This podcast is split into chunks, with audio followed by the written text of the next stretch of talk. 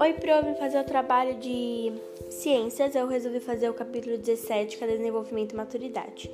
Pro, eu já gravei isso três vezes, porque eu sempre esqueço que eu vou ter que falar. Então, se eu esquecer, é normal, eu sou lerda. Tudo bem. Quando os bebês são recém-nascidos, o sistema nervoso deles ainda não é muito bem formado, mas eles respondem a alguns estímulos, como quando a gente coloca alguma coisa na mão deles, eles vão apertar forte, e quando a gente coloca alguma coisa na boca deles, eles vão chupar, o que é bom para a alimentação deles, porque é assim que eles mamam. à medida que a gente cresce, a gente consegue responder aos outros estímulos e cada um de nós temos o próprio ritmo de desenvolvimento. Por exemplo, para mim pode ser mais fácil falar primeiro e depois andar, como para o Gulliver, meu irmão, é, é andar é, para ele pode ser mais fácil falar e depois andar. E assim sucessivamente com cada criança. Quando somos bebês, o nosso único alimento é o leite materno. Quando a mãe do bebê é desnutrida ou acaba que ela não consegue produzir tanto leite, essa criança, a partir dos três meses, já pode comer alguns alimentos, como suco de frutas, que é, fornece vitaminas, como alguns alimentos, tomate, maçã, cenoura, laranja, entre outros. A partir do quinto e sexto mês, a criança já pode comer a gema do ovo cozido, porque quando nós nascemos, é, dentro do nosso fígado, se eu não me engano, a gente tem um pouco de ferro. E ao tempo que a gente vai crescendo, a gente vai perdendo esse ferro. Então a gema do ovo pode, a gema do ovo, como tem muito ferro, a gente acaba ficando com ferro e tal. Quando o bebê já tem um ano de vida, ele já pode comer feijão amassado com bastante caldo, arroz bem cozido, alguns legumes cozidos e tal. E enquanto a criança vai crescendo, ela já vai se adaptando com a alimentação dos pais. Então ela já vai poder ir comendo coisas que os pais deles comem e tal. A higiene é quando a gente nasce, a gente tem poucas defesas no nosso organismo. Então é bom que quando a gente nasce, a gente não se a gente não fique perto de pessoas que têm muita doença, de nenhuma pessoa, na verdade. A criança ela fica um tempo em casa, depois ela vai tomar vacina e com o tempo ela vai podendo se misturar, entre aspas, com outras crianças e outras pessoas. Um, os dentes, eles nascem entre o quinto e o décimo mês e, e dói bastante quando, a, quando os dentes da criança nasce, elas ficam mais grudentinhas e tal. E, e assim vai.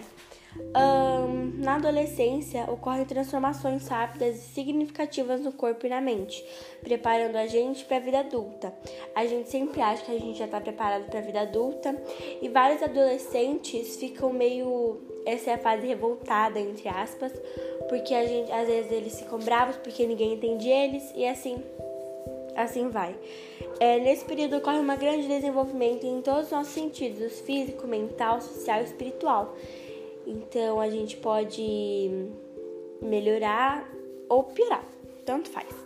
É, eu vi um, um, uma foto, na verdade, que fala que as mulheres são mais, como, como dizer, tem uma mente mais aberta, então acho que é mais fácil para as mulheres é, como assim, é, ficar maduras, entendeu?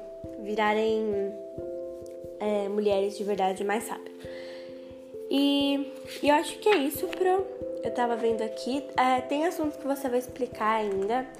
É, quando a gente vira adolescente, a gente começa a ter outros tipos de sentimentos por outras pessoas e vão criando, é, como se dizer, É, durante a nossa adolescência, a hipófise ativa as glândulas sexuais, os ovários né, femininos e os testículos masculinos, e a gente acaba hum, se interessando por outras pessoas, meninos por meninas, meninas por meninos, e assim sucessivamente. Eu achei importante falar isso, que o estrogênio é o hormônio responsável pela definição das formas femininas, que é o desenvolvimento dos seios, alargamento dos quadris, surgimento dos pelos pubianos, etc. E a progesterona, em outras funções, prepara o útero para receber o óvulo fecundado. Quando a gente vira mocinha, mais ou menos, o nosso quadril já vai abrindo para no futuro caber um bebê lá dentro. Então, o nosso organismo, quando a gente vira mocinha, ele já prepara o organismo, o nosso corpo, para caso a gente ter um bebê mais pra frente, daí a gente percebe que Deus é maravilhoso e cria as coisas perfeitamente. Pro, eu falei mais sobre isso, já deu um tempão. É, eu poderia ter falado mais coisas, mas isso é o que eu mais, é, mais entendi, não. Eu acho que é legal saber. E é isso. Espero que você tenha gostado. Beijos.